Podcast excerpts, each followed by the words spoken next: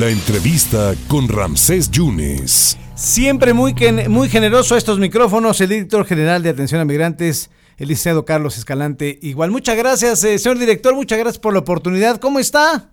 Muy bien, Ramsés. Bueno, ando, ando un poco afónico. Me dio una gripa muy fuerte la semana pasada y no y no he terminado de salir de ella, pero aquí estamos, viejo. Pero todo bien, no, no hay COVID ni nada, ¿no? No, no, no, afortunadamente no me hice la prueba la semana pasada, salió negativa nuevamente y... Pero pues aquí estoy en la oficina trabajando, hermano. Don Carlos, como siempre, gracias. Eh, parece inminente que pudiera mañana darse una invasión, pudiera ser, no pudiera ser, pero se habla que Rusia pudiera invadir Ucrania y sabemos por la Secretaría de Relaciones Exteriores que hay 92 familias mexicanas allá en Ucrania. ¿Cuántos veracruzanos hay y si hay algún contacto por si quisieran ser repatriados, don Carlos? Bueno, en este, en este momento Relaciones Exteriores no nos ha manejado un número de veracruzanos. Estamos precisamente en contacto con ellos por exposición del señor gobernador y del secretario de gobierno.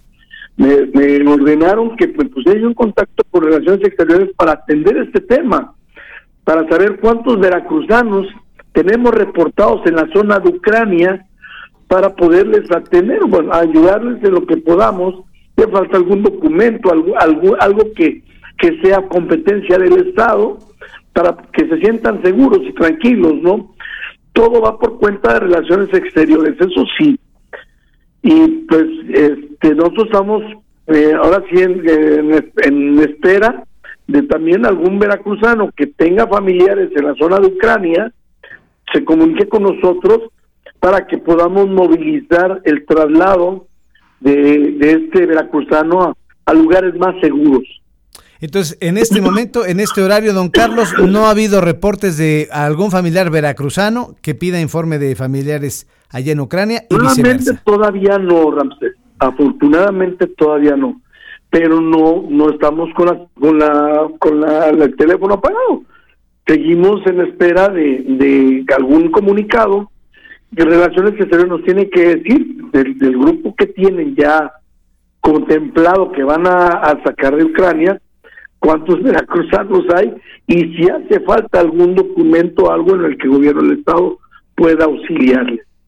Perfectamente, bueno, pues hasta el momento todavía no. Don Carlos, pues como siempre agradecerle ya para cerrar algún comentario, algún ah, contacto con gente de, de, en Estados Unidos, con familiares veracruzanos que quisieran ser repatriados, alguna cuestión de esas características. No, o sea, por la cuestión de Ucrania, no. No. Nada. ¿Y en Estados Unidos algún familiar que quiera traer a su familiar que está allá o algún contacto? Nada. No, Nada, no, no hemos tenido ninguna comunicación tampoco de Estados Unidos. Y ¿Mm? se ha, digamos que se ha dosificado el, el, paso, ¿no? De, de, los centroamericanos a tierras veracruzanas para buscar el sueño americano, don Carlos. Pues lo que sucede, es que eh, las caravanas generaron mucho, mucho ruido. Sí, venían dos mil, dos mil quinientas personas en las caravanas, se fueron diluyendo y pues fueron noticia durante mucho tiempo. Pero, pero olvidamos muy rápido que arriba del lomo del tren viajaban al día dos mil migrantes. Todos los días arriba del tren viajaban dos mil migrantes buscando el sueño americano.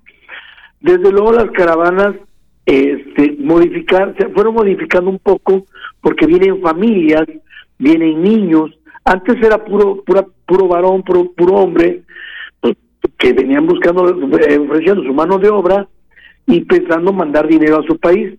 Pero la migración se vio modificada por los problemas de, inseguridad en los países expulsores y este y vienen con familias entonces decidieron hacer las caravanas que definitivamente fueron eh, llamaron mucho la atención y estuvieron muy al pendiente de ellos y el mayor servicio que se les dio fue precisamente a los este a las familias que los requerían porque los niños no pueden aguantar tanto como un adulto el caminar por las inclemencias del clima, ¿no?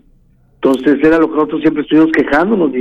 Señores, si ya el Instituto Nacional de Migración les va a dar la tarjeta humanitaria, ¿para qué siguen caminando si esto es, hermano, no sé, es inhumano por parte de las personas que lo traían. Pero bueno, a lo mejor para ellos, para, muchos sea un gran negocio. Pues sí, así pasa. Mm. Don Carlos, pues le agradezco muchísimo. Tome usted un tecito con limón, por favor, ¿eh? Sí, ¿verdad? Porque tengo una voz espantosa. No, no, es, es para el dolor de la garganta, don Carlos. Nada más eso, al contrario, se escuchó perfectamente bien. Cuídese mucho, don Carlos. Gracias. Un abrazo, que estés muy bien. Hasta luego. Gracias al don Carlos Escalante. Igual es el director del Servicio Migrante en Veracruz.